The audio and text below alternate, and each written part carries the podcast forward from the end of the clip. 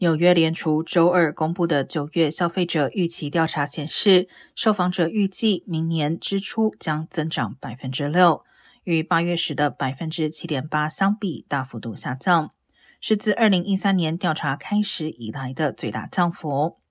而受访者预期明年家庭收入将增长百分之三点五。在通胀方面，大部分家庭预计短期价格压力将有所缓和。但长期来看，价格压力仍会上升。不过，民众预期一年后的通胀率为百分之五点四，低于八月份预期的百分之五点七。